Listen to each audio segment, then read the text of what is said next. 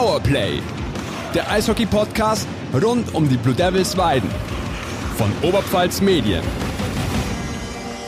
Servus, liebe Eishockey-Freunde zu Powerplay, dem Eishockey-Podcast rund um die Blue Devils Weiden. Mein Name ist Fabian Leb und bei mir ist er heute wieder mein allseits geschätzter Kollege Thomas Webel. Tom, Servus. Servus, Fabian. Erstmal ein gesundes neues Jahr an alle da draußen. Erste Folge im, am 3. Januar 2024. Man kann ja leicht den Überblick verlieren in dieser Zeit.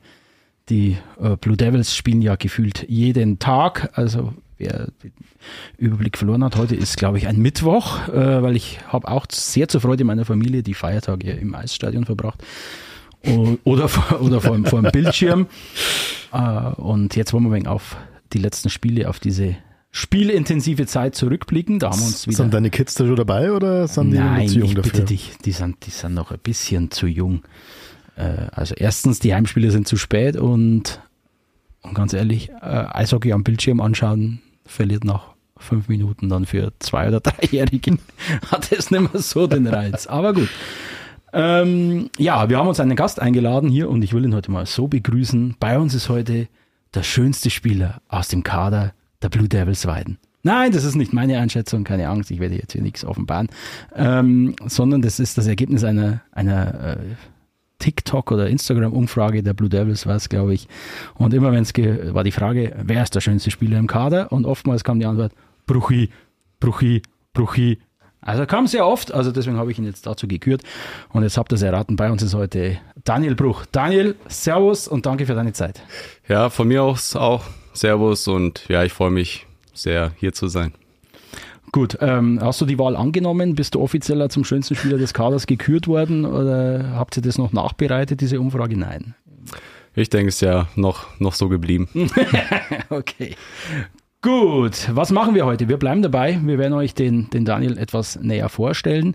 Äh, Im Gespräch mit ihm werden wir seinen Werdegang nachzeichnen, aber natürlich wollen wir auch auf die letzten Spiele schauen. Und wie gesagt, ich habe den Überblick verloren. Es waren tatsächlich eins, zwei, drei, vier, fünf Spiele seit der letzten Aufzeichnung mit Tyler Ward kurz vor Weihnachten. Und am Ende haben wir dann wieder unsere schönen, unsere beliebte Rubrik der Fanfragen. Daniel, ich gebe kurz ein paar äh, Fakten wieder, wo du jederzeit reingrätschen darfst, wenn ich irgendeinen Blödsinn erzähle.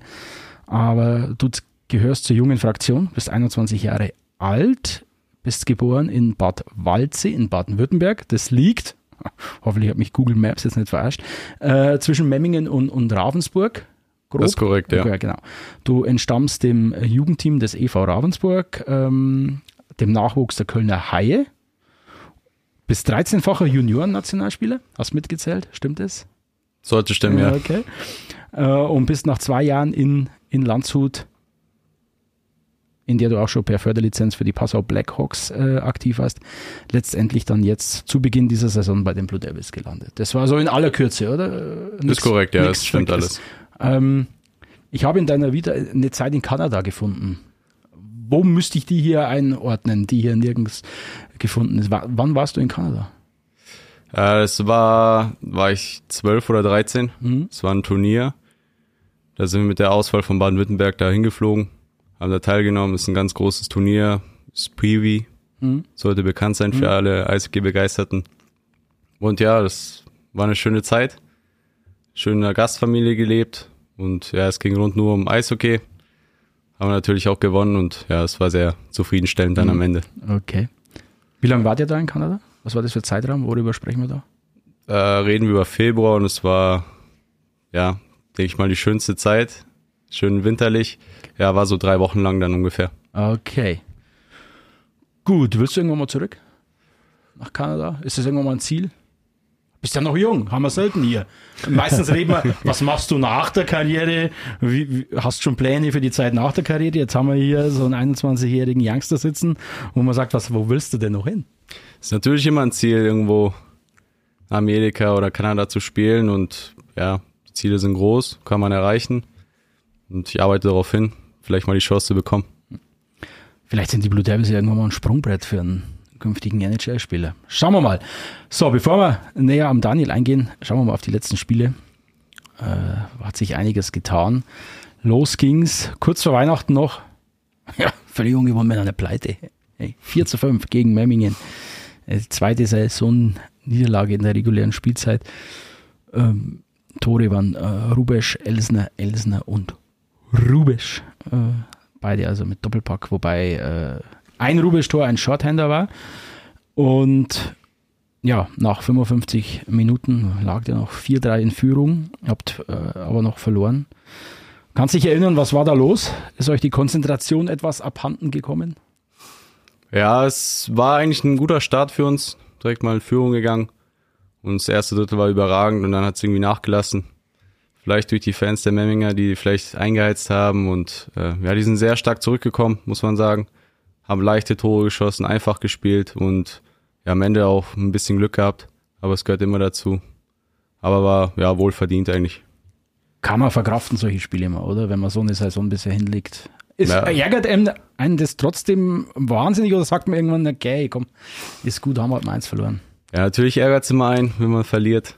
Aber es ist für uns ein Lernprozess. Soll uns auch für die Playoffs weiterhelfen. Dass man nicht alle Spiele gewinnen kann, aber die wichtigen muss man am Ende dann reißen. Und ich denke, es war ja für uns sehr wichtig, mal eine Niederlage hinzustecken. Wie, wie war das dann, wie waren die, die Tage dazwischen für dich? Ähm, wie hast du, wie verbringt ein Eishockey-Profi Weihnachten? Ja, meistens zu Hause mit der Familie. Das denke ich mal ganz gut. Freunde habe ich auch getroffen. Und äh, ja, ist immer ganz wichtig, dass man runterkommt, runterfährt, mal Eishockey außen vor hält. Und ja, wie gesagt, mit der Familie schön zusammengesessen. Das ist auch sehr wichtig. Was jetzt klingt wie zwei Wochen äh, Pause, waren in der Tat, ich glaube, zwei Tage, die ihr frei hattet. Ihr hattet am 23. und am 24. frei, oder? Das ist korrekt. Ja, ich bin direkt von Memmingen nach Hause gefahren. Es war nur 40 Minuten entfernt und deshalb habe ich den Tag noch mitgenommen oder den Abend eher. Mhm. Und ja, kurz, aber eine schöne Zeit. Und dann am ersten Feiertag, glaube ich, war wieder leichtes Training schon und am zweiten ging es weiter, oder? Dann gegen, gegen Deckendorf. Heimspiel. War ich im Stadion, natürlich. Was macht man am zweiten Feiertag? Man geht ins Eisstadion. Pickepacke voll Stadion. Also da, da merkt man, da hat man dann äh, so diesen Verwandtschaftsoverload, wo man sagt, nein, äh, endlich wieder raus. Äh, Topspiel. Erster gegen Zweiter gegen Deckendorf. Ähm, es hat viele Leute gegeben, die haben gesagt, dieses Spiel hatte wenig mit Oberliga-Eishockey zu tun. Habt Ja. ihr das ähnlich wahrgenommen? Auf jeden Fall, klar, von der Stimmung her auch schon. Und auf Mais, es ging hin und her und viel Tempo. Und ich denke, ja, man hat schon gesehen, dass beide natürlich aufsteigen wollen. Und ja, wir haben beide auch viel geliefert auf dem Eis und das hat man, denke ich, schon sehen können. Es war, Devils waren in Führung, äh, äh, 3-1 im Mitte des zweiten Drittels. Dann gab es einen etwas längeren Videobeweis. Ähm, äh, laut Trainer, äh, Deckendorfer Trainer hat das Ganze eine halbe Stunde gedauert.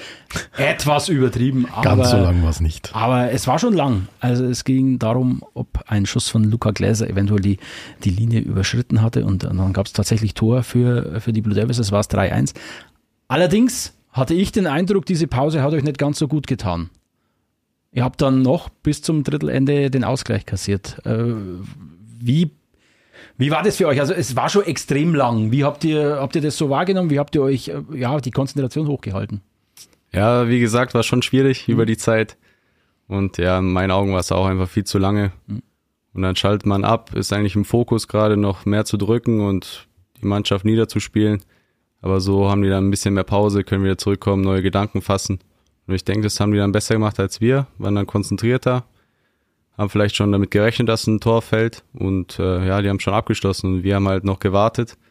Waren uns vielleicht zu sicher, das Drittel dann noch zu gewinnen, aber am Ende ein bisschen nachgelassen, was auch direkt zur Folge führt, dass wir den Ausgleich kriegen. Und es war dann zu Beginn des Schlussabschnitts war es dann ein, ein Davis-Hammer, Kurt Davis, wie man ihn kennt, der den 4 zu 3 Sieg dann sichergestellt hat. So, was danach folgte, da gibt es jetzt unterschiedliche Interpretationen. Die Blue Devils sind dann zwischen, man muss sich das so vorstellen. Am zweiten Feiertag gegen Deckendorf, am, am 30. stand dann das Derby, das letzte Spiel des Jahres, das Heimspiel gegen Bayreuth vor der Tür und dazwischen muss man mal nach Passau reisen. Ähm, es, geben, es gibt einen 6-4-Sieg, allerdings muss man sagen, äh, vier Gegentore gegen so einen Gegner, gut. Äh, sollte man mal Nicht im- gut. Nicht gut, sollte man am Ende vielleicht mal drüber reden. Aber die Blue Devils haben 60 Torschüsse abgefeuert in diesem Spiel. Ich glaube, ich habe noch kein Spiel gefunden, wo es wer- wo es äh, mehr waren. Also es müsste nach meiner Rechnung Saison-Bestwert gewesen sein. Und ich habe dann irgendwie, ich glaube, ich habe so geschrieben, es ist so, wie wenn der FC Bayern zwischen einem Spiel gegen Borussia Dortmund und Manchester United äh, ein Auswärtsspiel in Darmstadt zu absolvieren hat. Ähm, ist es so ein Sandwich-Spiel gewesen, wo es einfach schwierig ist, ja, da den totalen Fokus aufzubringen? Ja, solche Spiele sind immer schwierig, vor allem wenn man von so einem Derby kommt. Vielleicht denkt man, ja, man reißt es eh am Ende runter. Und so eine Mannschaft kämpft eigentlich äh, für die Playoffs-Plätze oder versucht es natürlich und die geben natürlich Gas und äh, ja, da dürfen wir nicht hinterher sein, müssen auch mitziehen. Das haben wir ein bisschen schleifen lassen und man hat gemerkt, wir waren natürlich schon ein bisschen frustriert, dass die Tore nicht gefallen sind. Aber das haben die auch gut gemacht, direkt immer nach, nachgedrückt und ein Tor dann geschossen und natürlich müssen wir halt ja, konzentriert bleiben und ja, wie man es kennt, wie der Trainer mal sagt, dass wir die niederspielen sollen und die Tore machen und es kommt schon, es larvt von selbst. Sehr schön. Sehr gut. Und es ist dann nicht ganz so von selber gelaufen äh, und weil lag auch ein einem Mann, also was dieser Passauer Keeper Jakob Urbisch da, der Goalie, was der rausgefischt hat, er hatte in gewissen Phasen natürlich auch das nötige Quäntchen Glück, das gehört dazu, aber der war schon überragend und äh, war dann auch in aller Munde und hätte den Devils fast, fast den Zahn gezogen, aber nur fast. Und so 6-4 klingt jetzt äh, nicht deutlich. Man hatte den Eindruck, wenn es denn sein muss, drücken die Devils immer wieder aufs Gaspedal und, und haben das Ding dann, äh, ja, diese Pflichtaufgabe erfüllt. Und dann kam es zum Jahresabschluss in der heimischen Halle. Das dritte Derby in dieser Saison gegen die Bayreuth Tigers, ein, ein 5 zu 0 Sieg. Ich glaube, man kann sagen, es war ein Topspiel. Es war eine Top-Stimmung mit einem Top-Ergebnis für die Blue Devils. Die Torschützen waren Samansky, Tilsch, Gläser und der doppelte Ward. Ähm, Bayreuth war jetzt nicht so schlecht, so habe ich empfunden, als es das 5-0 vielleicht auszudrücken vermag. Äh, Habt ihr das ähnlich wahrgenommen? War schon ausgeglichen, oder? Das Spiel war ausgeglichen, ja, vor allem der ersten Phase, würde ich sagen. Es könnte genauso ein paar Tore für, für Bayreuth fallen, aber wir hatten einen sehr starken Torwart, muss man auch wirklich berücksichtigen. Was der Marco da gezogen hat, das war überragend und dass er auch weiterhin so konstant geblieben ist. Das hat uns, denke ich mal, nochmal gestärkt und dass wir die Tore gemacht haben, das war dann einfach ein Selbstläufer, würde ich sagen. Hm. Ja, es war echt Top-Stimmung, waren, waren viele äh, alte Recken auch da. Also alte Recken, Entschuldigung, Philipp Siller. Äh, So alt ist der Herr nicht. Philipp Siller, Mirko Schreier, also und ein, ein Marius Schmidt, sage ich mal, in, Aber Best, noch- in Bestform. Und noch ein paar hundert, beziehungsweise ein paar tausend andere Leute, gell? Ja, waren noch ein paar tausend andere Leute. Waren auch viele Bayreuther da. Ja. Äh, war, war echt gute Stimmung im, im Stadion. War, war einfach ein, ein gelungener Abschluss und war das nochmal intern so ein Ziel, so ein Statement zu setzen? Weil das war ja nicht nur der Derby-Sieg, das war ja auch ein überlegener Sieg, es war ein zu Null-Sieg. Ähm, nochmal, wer in dieser Saison aufsteigen will, der muss uns erstmal schlagen. Das ist korrekt ausgedrückt, ja. Ist angekommen in der Liga, glaube ich. Und in ganz Deutschland. Ja, sollte es auf jeden Fall. Und das ist klar unser Ziel und solche Spiele sind auch wichtig für uns. Und die Gegner auch ein bisschen einzuschüchtern. Und äh, ja, so leicht wird's nicht gegen uns dieses Jahr. Gut, das kann man jetzt so Kann sagen. man so sagen, genau so schaut's aus. Und äh, Tom, Jahresauftakt. Komm, übernimm. Jahresauftakt, äh, 2. Januar, gestern, ähm, ich fasse es mal so zusammen, äh, erstes Drittel so ein bisschen Schlendrian, mit in Anführungsstrichen nur einer 3 zu 2 Führung in die erste Drittelpause gegangen. Am Ende war es dann ein 9 zu 2 Sieg bei den Lindau Islanders. Der Trainer der Lindau hat hinterher, glaube ich, von ein oder zwei Ligen Unterschied geredet vom Niveau her. Also der war auch bedient. Hat auch ganz klar gesagt, das ist nicht unser, also damit müssen wir uns nicht messen. Die Blue Devils Weiden sind nicht der Maßstab für uns. Die Tore für die Blue Devils ist, ist wieder sehr spannend, weil nämlich mit Ward, Elsner, Rubisch, Samanski, Hechtel, Feeling, Gläser, Schmidbauer, Schusser. Was fällt uns auf, Fabian? Neun Tore, neun verschiedene Torschützen. Der Klassiker. Also die Breite des Kaders, einfach der Wahnsinn, ist ja auch das, was eigentlich in jeder Analyse immer, ja, immer hochkommt, dass man sagt, ähm, die Blue Devils sind nicht abhängig von ein, zwei guten Schützen oder nicht von einer guten Reihe, sondern die Tiefe und die Breite des Kaders ist absolut vorhanden. Ja, 40 zu 17 Torschüsse für die Blue Devils waren es dann am Ende. Also, wie gesagt, erstes Drittel, wart ihr da ein bisschen unkonzentriert oder habt ihr gedacht, das geht easy oder ist das einfach eine mentale Sache im Hinterkopf, dass man sich denkt, naja, wir haben jetzt gerade Bayreuth 15-0 geschlagen, Lindau, also nichts gegen Lindau, schöne Stadt, aber jetzt im Eishockey vielleicht nicht vergleichbar. Ja, ich würde es schon mit der Busfahrt noch Okay. äh, hinzufügen, Ist, weil ist, wie lange seid ihr da unterwegs? ja, so fünf Stunden waren wir schon Ah, unterwegs. ist schon hart. Plus noch Verspätung, 30 Minuten und es war, denke ich mal, schon eine kurze Zeit bis zum Warm-up auf dem Eis und ja, bis man sich vorbereiten kann drauf. Ja, und ich denke, wir haben uns auch angepasst an den Gegner erstmal, sind mehr oder weniger im Tempo mit denen mitgelaufen, haben zugelassen, dass die auf, aufs Tor schießen können. Und ja, ich denke dann, der Umbruch war im zweiten Drittel richtig. Da sind wir nochmal marschiert und ja, waren auf jeden Fall fitter unterwegs. Ja, und da hat man uns unser überragende Leistung natürlich gesehen und wir haben sie auch weitergespielt. Das war auch gut für uns dann. Ja, nochmal so ein paar Tore. Ich glaube zwar nicht, dass es am Ende das Torverhältnis ankommen wird, aber fürs, Nee. ja, fürs, soll ich sagen, fürs Selbstwertgefühl der Mannschaft und auch der einzelnen Spieler ist es ja schon schön, mal noch so ein paar mehr Dinger, äh, ja, zu erzielen. 40 zu 17 Torschütze waren es am Ende. Also das äh, zeigt eindeutig, wie überlegen die Blue Devils in Lindau am Bodensee dann auch waren. So, bevor wir zum Daniel persönlich kommen, ähm, du musst wissen, er hat eine kleine Vorliebe für, für Zahlen und für Statistiken. Ey, wenn das meine alten Mathelehrer hören könnten, die würden sich, äh, die würden vor Lachen nicht mehr auskönnen, dass ich eine Vorliebe für Zahlen habe. Aber gut. Äh, wenn man in die Statistik schaut, dann sieht man bei euch 83 Punkte aus 30 Spielen. Das macht halt 2,77 Punkte pro Spiel. Oder wie es vorhin so genannt ist, äh, ja, an uns muss man erstmal vorbeikommen. Das glaube ich auch, dass der Rest von Eishockey Deutschland das jetzt kapiert hat. Mit 32,3 Prozent das zweitbeste Powerplay der Liga. Hinter Bayreuth mit 80,5 Prozent das viertbeste Penalty Killing. Scoring Efficiency, also abgegebene Schüsse aufs Tor zu erzielten Toren. Bestwert in der Liga tatsächlich. Also ihr schießt sehr, sehr viel und habt dann aber eine super Quote.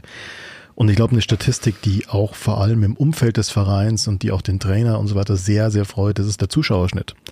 Die Blue Devils Weiden haben mittlerweile den drittbesten Zuschauerschnitt der Liga hinter Memmingen und Heilbronn. Ist auch mal eine Ansage.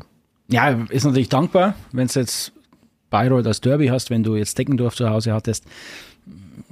Ich hoffe es und bin gespannt, wie es jetzt ausschaut, wenn jetzt nichts gegen die Gegner, aber jetzt nicht so die, nicht so zugkräftig sind, wenn jetzt Biting oder was weiß ich was hier aufschlägt. Äh, bin mal gespannt, wie es dann ausschaut, aber ich bin mir ziemlich sicher, dass im März, im April die Hütte äh, dauerhaft voll sein wird. Und vielleicht tatsächlich schon ab Anfang der Playoffs. Ja, schauen wir mal, wer der Gegner ist. Ja, Daniel, kommen wir zu dir. Aktuell, ich hoffe, ich habe mich nicht verschaut, stehen äh, 16 Punkte für dich in der Statistik, drei Tore, 13 Assists bei 30 Einsätzen. Bist damit zufrieden? Ja, zufrieden bin ich nie im Leben. es geht immer besser, aber ja, ist schon mal eine gute Zahl, würde ich sagen. Kann man darauf hinarbeiten. Und jetzt, ja, sollte mehr sein jetzt, die, die Wochen, Monate. Erzähl mal unseren Hörern und Hörerinnen, du bist ja jetzt noch relativ jung. Wie, wie bist du zum Eishockey überhaupt gekommen? Wie hat sich das entwickelt? Ja, meine Eltern waren immer sehr begeistert von. Und eigentlich habe ich gestartet als Eiskunstläufer für ein Jahr, weil die Mutter eher harmloseren Sport Okay. aussuchen wollte. Ja, aber dann bin ich auch mehr durch meinen äh, besten Freund da reingekommen, der Mhm. auch selber dann gespielt hat. Und der hat mich da ein bisschen reingezogen und es hat mir direkt Spaß gemacht. Und so bin ich reingekommen. Okay. Heißt das, du warst einer von denen, die am Anfang mit diesen Eiskunstlauf-Schlittschuh Eishockey gespielt haben? Nee, ich, ich hatte eigentlich immer normale Schlittschuhe, Okay. nicht die spezifischen. Mhm. Aber ich denke, am Anfang ist ja eher wichtig, dass man äh, Mhm. laufen lernt und Klar. die Technik da irgendwie rausfindet. Und ich denke schon, dass es mir dann gut geholfen hat. Wie alt warst du, als du angefangen hast? Sollte so fünf, mit fünf ungefähr. Siehst du, Fabian, langsam bei den Kindern mal dran denken. Ja, ja. Aber ich glaube, die große ist eher so, dann, da müsste man dann wirklich in, über Eiskunstlauf äh, sprechen. Aber die Laufschule äh, ist ja der erste Schritt, wie wir hier schon gelernt haben. Und da steht sie jetzt kurz bevor. Und der Papa muss aber mit. Hat er gesagt, Papa muss mit aufs Eis. lernt der Papa das auch noch. Ich muss sagen, ich brauche auch so ein Wägelchen, brauche ich ja so am Anfang, weißt du schon, wenn es aufs Eis dürfen, das erste So Mal. einen kleinen Pinguin oder sowas. Ja. So, dann ging es weiter. Daniel, es ging weiter von Also erst hast du im Nachwuchs von Ravensburg gespielt und dann wie oder was hat dich nach Köln verschlagen? Ja, durch Ravensburg, wir haben an vielen Turnieren teilgenommen natürlich und wir waren auch in der Liga sehr überragend. Unser Jahrgang war sehr stark. Und äh, ja, durch die Turniere kam das mehr oder weniger. Mhm. Ich habe dann auch an Auswahlmannschaften teilgenommen, ob es jetzt äh, Baden-Württemberg war oder auch ganz Deutschland. Da war ich auch international unterwegs natürlich und so rüber würde ich halt dann gescoutet von den Trainern. Und ja, dann ist halt Köln auf mich zugekommen. Mhm. Wie alt warst du, als du nach Köln gegangen bist? Ähm, 14 ungefähr. Halt ganz kurz Zwischenfrage, was heißt Köln ist auf mich zugekommen? Wie, wie läuft das denn ab? Rufen die dann bei dir zu Hause an und sagen, guten Abend, Herr oder Frau Bruch, äh, wissen Sie, Ihr Sohn ist talentiert oder wie funktioniert das? Ja, es ist, denke ich mal, durch einen Verein irgendwie ein Austausch, dass man irgendwie einen Kontakt austauscht, wenn man Interesse hat. Und so ist es durch E-Mail-Verkehr oder durch einen Anruf gekommen, dass sie mich mal gern sehen würden und ob ich mal beim Training teilnehmen würde oder beim Turnier mitspielen mag. So so funktioniert das. Und als, wenn ich mich jetzt in meine Lage versetze, wenn ich als 14-Jähriger ja dazu gezwungen gewesen wäre, mich in Köln zurechtzufinden, boah, weiß ich nicht, ob ich das so hinbekommen hätte. Du als Großstadtgewächs. Nein, äh, wie, wie wäre das für dich? Oder wie war das für dich? Ja, anfangs schon schwer natürlich.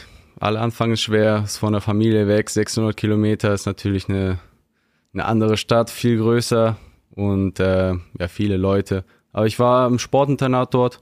Da waren auch so wie ich junge, talentierte Sportler und der Austausch war auch sehr gut zwischen uns. Und so haben wir uns mehr oder weniger unterstützt und ja, so ging es dann über den ersten Jahr, war es schwierig natürlich, aber danach war es wie, jetzt würde ich da seit Jahren leben. Mhm. Bist du noch oft in Köln? Hast du noch Kontakt nach Köln? Äh, meine Freundin ist natürlich aus, aus Nähe Köln und ja, so gelingt man schon mal im Jahr nach Köln wieder. Okay. Und hast du noch Kontakt zu anderen? Du hast gesagt, das war ein Sportinternat, das heißt andere junge Sportler. Hast, hat man da noch Kontakt oder verfolgt man so die gegenseitigen Karrieren? Ja, verfolgen schon, Kontakt weniger. Ähm, jeder ist so auf seine Karriere fokussiert, würde ich sagen.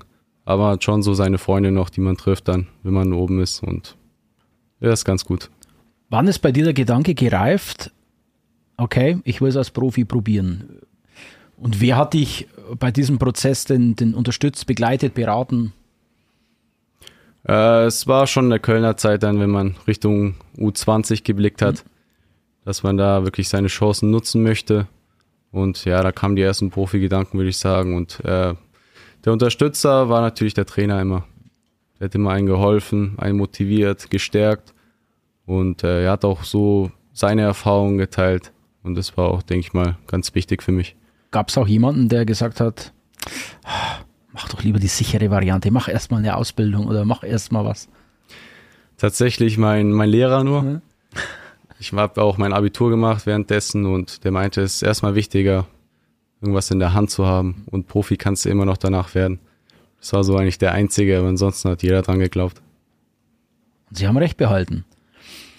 Dann ging es für dich zum EV Landshut zwei Spielzeiten lang. Ich habe geschaut, ich glaube, ich habe 92 Zweitliga-Einsätze für dich äh, notiert. Äh, dennoch hast du bei deinem Wechsel hier nach Weiden angegeben als Grund, dass du eine neue Herausforderung gesucht hast. Wieso, weshalb, warum? Warst du trotz deines noch jungen Alters mit den Einsatzzeiten in Landshut unzufrieden oder was waren da die Gründe? Ja, ich denke, als, als junger Neuling in der Profimannschaft ist es immer schwer, sich da durchzukämpfen. Und äh, ja, ich habe die Chancen leider nicht ganz bekommen erst am Ende meiner Laufbahn dort. Und äh, ja, es war mir zu kurz und ich, ich wollte nochmal neu starten, mich nochmal neu finden, individuell besser werden und so habe ich halt den Kontakt dann zu Weiden hergestellt. Mit welchen Zuckerln hat dich denn der Jürgen Rumrich hierher gelockt? Ja, natürlich mit äh, der gesamten Fraktion quasi, mhm. wie alles aufgebaut ist.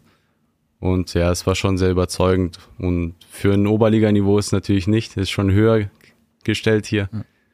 Und es ist ja auch ein Ziel, natürlich hier aufzusteigen und dann quasi auch in der zweiten Liga hier zu bleiben. Wie siehst du deine Rolle aktuell denn selbst? Wo würdest du dich einsortieren? Ich habe geschaut, du spielst mal in der dritten Reihe, mal in der vierten Reihe. Du warst doch schon in der ersten Reihe, als, als äh, Elsner verletzt war.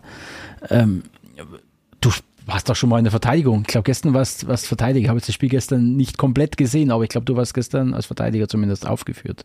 Aufgeführt, äh, ja. Genau. ähm, dann ist man mal der 13. Stürmer. Wie, wie ist es, äh, wenn man sich da von Spiel zu Spiel praktisch auf wechselnde Anforderungen einstellen muss? Ja. Ja, als junger Spieler ist es immer schwierig, aber man muss sich darauf einstellen und ja, wie gesagt, flexibel bleiben, an sich glauben und immer sich da durchbeißen, egal ob man jetzt in der ersten oder der vierten Reihe spielt, sein Ding machen und ja, das ist so, so mein Gedanke, einfach sich nicht runterkriegen lassen und einfach weiter Gas geben. Das ist, äh, muss man ja mal klar sagen, wenn wir hier bei Weiden über erste Reihe, vierte Reihe sprechen, ich glaube, man muss sagen, äh, jede einzelne Reihe wäre in jedem anderen Oberliga-Team sowas von die, die, die erste Reihe. Die Qualität ist einfach unglaublich hoch und, und, und Gerüchte über Neuzugänge gibt es immer wieder. Gerade jetzt, das Transferfenster offen, die Playoffs rücken näher. Macht man noch was? Kommt noch mal ein Kontingentspieler noch extra als Absicherung dazu? Macht man noch was? Jetzt kommt äh, äh, Bettauer, jetzt noch ein, noch ein Verteidiger dazu. Die Gerüchte gibt es eigentlich das ganze Jahr hier in Weiden. Ist der Konkurrenzdruck hier in Weiden für dich sogar vielleicht größer, als er in Landshut war? Dadurch, dass es die Regel gibt hier in der Oberliga, dass man fünf junge Spieler aufstellen muss oder vier, ich weiß nicht ganz genau, denke ich mal, dass für mich eher weniger der Druck da mhm. ist. Dadurch mehr ältere Spieler da sind, quasi die Jüngeren dann aufgestellt werden müssen und spielen müssen. Somit denke ich, ist schon Druck eher weniger da. Aber trotzdem will man natürlich besser sein. Und man will abliefern und natürlich auch bessere Leistungen zeigen als manche andere Spieler in der Mannschaft. Und so muss man sich halt alles erarbeiten. Man stellt sich selber auf, würde ich sagen. So gut wie man spielt, das wird auch vom Trainer auch gezeigt mit der Wertschätzung und das ist ganz wichtig zu wissen. Du hast äh, vorhin schon gesagt und jetzt auch mehrfach betont, du willst besser werden, du willst, du willst dazulernen. Was sind denn solche Bereiche, wo du sagst, da, da hast, da siehst du selber bei dir vielleicht noch Schwachpunkte, da willst du noch dran arbeiten? Oder was gibt's, wo du sagst, hey, da konzentriere ich mich jetzt drauf im Training, da will ich, da muss ich besser werden? Ja, ich würde sagen, so körperliche Sachen, Technik, das kann man immer verbessern aber die Erfahrung zählt. Die kann man sich nicht erarbeiten. Die kommt über die Zeit, durch die Erfahrung. Und ähm, ja, das, das eine ist halt Kopfsache, mental, dass man da sich stärkt und vielleicht da noch besser wird. Und das ist so jetzt eigentlich mein Ziel, besser zu werden. Spricht man da als jüngerer Spieler dann auch mal mit den erfahreneren Kollegen in den eigenen Reihen, den erfahrenen Teamkollegen? Oder macht da so jeder sein Ding? Nee, ich denke, es sind schon ganz wichtige Bausteine, dass man ältere Spieler hat, die einem helfen und äh, ja, zum Beispiel in Landshut hatte ich einen, der mir wirklich geholfen hat, der jetzt auch in Bayreuth spielt. Ähm, der Fabian überlegt schon. Ja, mal kurz mal rattert. Er ist der André Hult. Ah, okay. Der hat mich da wirklich durchgeführt in Landshut. Und hier gibt's natürlich auch viele Spieler, die einen helfen, die einen zeigen, wie man es besser machen kann. Das ist auch ganz wichtig und gehört immer zum jungen Spieler dazu, dass man von den ja, älteren, vielleicht noch besseren Spielern, Spielern. Wer ist da so einer zum Beispiel? Auf den du zugehst aktiv oder der auch vielleicht auch auf dich zugeht? Ja, ist auch schon mal, äh, ja, mit Marco, mit dem Torwart rede ich da viel. Äh, sonst haben wir ja so Nado, Nacktsam. Der Elsen auch natürlich, der auch durch seine Erfahrung, von dem kann man auch viel abschauen. Und eigentlich viele, viele Spieler, die man so hat, wo man viel abschauen kann. Und ja. Ja, das ist doch schön, wenn die Älteren im Team die Jungen ein wenig an die Hand nehmen und davon ihren Erfahrungen mitnehmen. Ähm, was ich, worauf wir hinaus wollten, hat der Kurt Davis mit dir schon mal Golfstunden äh, abgehalten oder hast du schon mal, hat er schon mal einen Kurs gegeben für die Jungen? Nee, es liegt nicht in meinen Interessen, Golf zu spielen. Nein, was machst du denn, wenn du nicht am, am Eis stehst? Ja, wie gesagt, ich gehe noch arbeiten nebenbei. Ja, das wie gesagt, das hast du uns erzählt vorhin, das wissen ja die Hörer noch gar nicht. Äh, ja, stimmt. Ja, du gehst einer der wenigen. Also erklären, machst du das freiwillig? Äh, ich habe mir direkt von Anfang an gesucht, dass ich irgendwas nebenbei mache. Einfach mehr Erfahrung, andere Leute zu sehen natürlich auch. Mhm. Da den Austausch zu suchen. Und es macht mir bis jetzt ganz viel Spaß und äh, es gehört dazu, dass man auch neben Eishockey mal ein bisschen abschalten kann und nicht äh, zu Hause verweilt den ganzen Tag. Und um da mal das Bild äh, des verwöhnten Eishockey-Profis mal ein bisschen zurechtzurücken. Ihr seid heute Nacht um, um 3 Uhr aus Lindau zurückgekehrt, hast gesagt, und heute früh um 9 Uhr hast du, bist du schön aus deinem Dienst angetreten. So ist korrekt, ja. ja siehst du mal. Sehr gut. Äh, Wie lange wirst du das machen? Ist das irgendwie befristet oder, oder machst du es einfach, solange du in Weiden spielst? Oder kommt irgendwann der Punkt, wo du sagst, okay, Playoffs, jetzt muss ich mich mal langsam äh, konzentrieren? Nee, ich würde auf jeden Fall weiter Mhm. mitziehen. Äh, Überlege schon auch irgendwie Teilzeit zu arbeiten oder so noch mehr, noch mehr Stunden zu sammeln. Äh, Wie viele Stunden machst du jetzt gerade? Äh, ich bin als Minijob angestellt, Ah. also quasi ja 40 Stunden im Monat. Okay. Äh, ansonsten ja eine Ausbildung vielleicht hier anzufangen, weil der Standort wirklich sehr gelegen ist für mich und Mhm.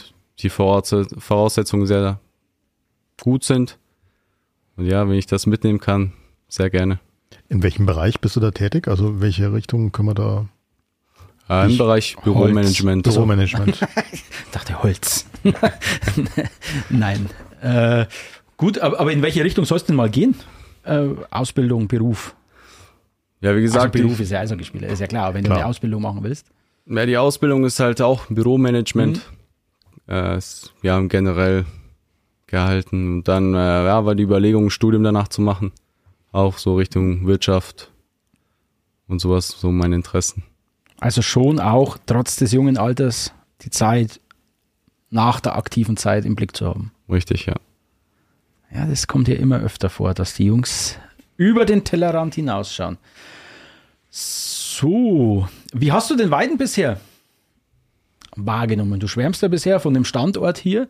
Wenn wir mal übers Eishockey ein wenig hinausschauen, hast die, wie hast die Stadt, das Umland bisher kennengelernt? Hast du irgendwas erkundet mit, mit Freundinnen, wie auch immer? Ja, ich war schon oft in der Stadt unterwegs. Mal was essen gehen. Ja, es ist eine kleine, aber feine Stadt, würde ich sagen. Hat eigentlich alles, was man braucht. Und äh, ja, ich habe auch Verwandte hier, natürlich. What? Natürlich. Ja, Jetzt wir sind breit aufgestellt Echt? in Deutschland.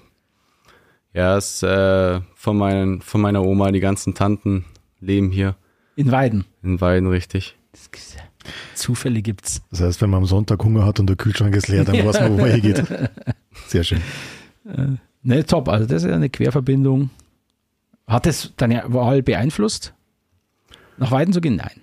Das jetzt nicht unbedingt, nee, aber der Gedanke war mal da und ich würde auch sagen, meine Familie hat sich ein bisschen blenden lassen. Die meinten, Weiden wäre nicht so schön.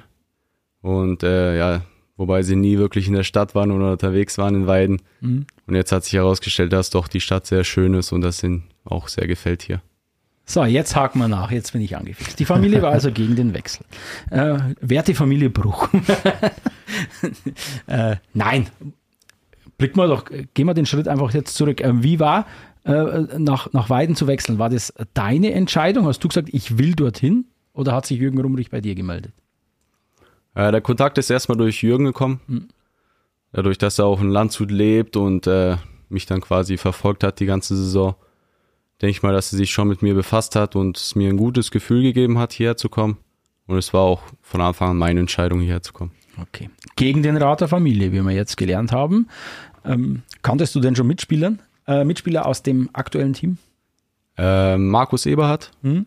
Der in der Saison gewechselt ist von Landshut nach, Genau, Beppi. nach Weiden. Ansonsten der David Maus, mit dem habe ich in der DNL gespielt. Dann der Schmidtbauer, der auch mit mir in der DNL Ah, der gespielt genau, hat. auch, Richtig. Ja, ja. Ja, das waren so die, die Leute, die ich dann kannte. Also das ist ein ganz schöner Landshuter Einschlag hier, wenn man mal wenig so, wenn man sich das mal wenig vor Augen führt. Gut, ähm, du wohnst in Weiden, denke ich, oder? Pendelst du? Nein, bist hier schon. Richtig, ja. Gibt es sowas wie, wie einen Lieblingsplatz oder, oder findest du irgendwo alles, was du willst, was du gerne isst, was isst du gerne, was trinkst du gerne? Du wirst hier überall fündig. Das, ja, Oder gibt es irgendwas Außergewöhnliches, was du hier nicht bekommst? nee, gibt's eigentlich alles Okay. hier. Okay. Was hast du für Hobbys, wenn du, wenn du nicht am Eis stehst und nicht gerade arbeitest? Gut, viel Zeit bleibt dann wahrscheinlich nicht mehr. Bist du eher so der Zocker? Ja, das kommt auch schon mal vor. Mhm. Ist auch, äh, ja, schon jahrelang so ein Interesse. Ansonsten, ja, neben der Arbeit gern mal mit der Freundin dann am Abend kochen, wenn sie auch arbeiten ist, äh, einen Film zusammenschauen oder einfach sich entspannen, den Tag noch zu Ende genießen und ja, der Tag geht dann weiter und dann geht's wieder los von neuem. Ja. Also noch keine Kartrunden mit Nad und Achtsam gedreht. Auch kein Golf mit Kurt Davis. Äh, ich sehe da noch äh, Entwicklungspotenzial, was dir die Jungs noch beibringen können. So, und wir haben noch eine Rubrik offen. Wir haben die Zeit zwar schon wieder überschritten, wir anpeilen 30 Minuten, aber wir haben noch eine Wann haben wir die Zeit das letzte Mal eingehalten? Weiß ich nicht. Sag mal ernst. Nein, das schaffen wir nie, ich weiß. ähm, aber so viele Fragen haben wir schon lange nicht mehr erhalten. So viele Fanfragen, die uns über den Instagram-Kanal der Blue Devils erreicht haben. Ähm, wir müssen ein bisschen filtern, ist ja klar. Wenn ich jetzt die alle stelle, dann, dann ja gut, dann sitzen wir heute Abend noch da und beantworten die. Äh, so. Es gibt, äh, fangen wir doch mal mit dem Bekanntesten an. Und das musst du uns erklären, dein werter Mitspieler und vielleicht auch Mentor, Nardo Nachtsam. Er will von dir Folgendes wissen. Abercrombie und Fitch oder Gucci? Ja, das ist eine gute Frage, aber. ja, es ist Abercrombie und Fitch. Okay, was steckt da dahinter? Bist du ein Modeliebhaber? Das auch, ja, und äh, körperlich natürlich. Gut aufgebaut, ja. Also Nardo. Was trägt der Nardo so? Ist auch so oder ist es ihm egal? Oder ist er doch auch, hat er da auch ein Fable dafür? Boah, der hat wirklich sehr viele Kleider. Und, Die Kleider des Nardo Nachtsam. Sonderfolge. Ja. ja, und Schuhe sammelt er auch sehr gerne. Also ich denke, so von der Mode ist er nochmal ein bisschen weiter als ich. Aber der ist auch schon sehr modebewusst. Okay. Wieder was gelernt hier. So, mal was, mal was äh, Sportliches. Wie wurdest du zum Unterzahlspezialisten? Ja, ist, ja, ist eine gute Frage. Ja, es, dadurch, dass ich viel Tempo mitbringe, physisch stark bin und mich da auch reinhänge, ist das so, denke ich mal, eine Stärke von mir. Tempo war gleich äh, die Überleitung, hat nämlich noch äh, ein, ein Fan gefragt, wo hast du denn dein, dein enormes Tempo und diese Puckhand- Puckbehandlung überhaupt gelernt? Äh, da muss ich auch meinen Vater zurückblicken. Der hat mich immer geschleift. Und er hat mich an vielen Wettkämpfen teilnehmen lassen, wo es ums Laufen ging. Und ich denke mal, so habe ich so mein Tempo aufgebaut, auch Schlittschuhtechnik. Ich war immer viel unterwegs, immer nochmal extra am Wochenende irgendwo Schlittschuh laufen. Zum Publikumslauf zum Beispiel. Und äh, ja, da hat er mich immer eigentlich immer hinterhergeschleppt, dass ich das mache. Und da auch sehr hinterher bin. Und natürlich auch äh, viel Fußball gespielt in meiner Kindheit. Und ja, so einfach durch viel Sport machen, denke ich mal, ist gekommen im Tempo. Okay, womit machen wir denn weiter? Was nehmen wir denn hier noch? Neben wem sitzt du in der Kabine? Äh, neben dem Martin Loschek sitze ich. Ist auch geklärt. Ah, hier, schau mal her. Also ich färbe mir meine Haare blau und weiß, wenn wir aufsteigen. Was machst du? Sagt eine gewisse, ich denke mal, das, ich denke mal, es soll Lena heißen. Dieser Name. Vermutlich. Ja, oberkörperfrei rumfahren dann. Am Eis. Richtig. Genau. Alles klar, ist notiert. Wie wird von intensiv- mir persönlich äh, überprüft. Wie intensiv verfolgst du noch deinen Ex-Club vom Gutenbergweg? Wie gesagt, mein Fokus liegt eher hier und eher weniger. Insider. Hast du dir sprichwörtlich schon mal etwas gebrochen? Ein nicht. Ähm, Vielleicht auch kein Insider. Vielleicht auch kein Insider, vielleicht einfach bloß eine blöde Frage, dann, dann streichen wir die. Nein. Äh, scheinbar weißt du auch nicht, was die Frage soll, oder? gebrochen, ja, wenn es so um Knochen oder sowas ging, dann eher Hand und Finger, Okay. mehr nicht. Okay, okay. Hast du. Komm, schieß los. Ich weiß doch, welche du stellen willst. Hast du deinen Sixpack aus dem Getränkemarkt oder woher? Ja, auch eine gute Frage. Ja. Aus dem Supermarkt. Dann hätte man vielleicht noch, hast du Rituale vor einem Spiel? Irgendwelche Gewohnheiten, die du immer machst? Naja, das eher weniger. So wie es kommt. Also da bin ich nicht so hinterher mit den Ritualen. Wie sieht deine Zukunft aus? Das haben wir geklärt. Du wirst scheinbar noch länger in Weiden bleiben, will da jemand wissen. Äh, ob du Vorsätze fürs neue Jahr gefasst hast? Äh, einige schon, ja. Auch mit äh, beruflich weiterkommen, dass ich da vielleicht äh, ja eine bessere Stelle bekomme. Ansonsten ja, jetzt nur die restlichen Spiele gewinnen, Playoffs runterreißen, Meister werden. Das ist ein Ziel und Mehr braucht man auch nicht sagen. Es sind Es ja sehr, sehr ja gute. Ziele, die du, glaube ich, mit ein, zwei Mitspielern teilst. Aber würde sagen, das war's, oder? Oder hast du noch Fragen offen, Nein, Fabian? passt schon. Einen Rest haben wir ja auch schon im Gespräch abgehandelt, was der Hauptgrund war, nach Weiden zu wechseln und so weiter.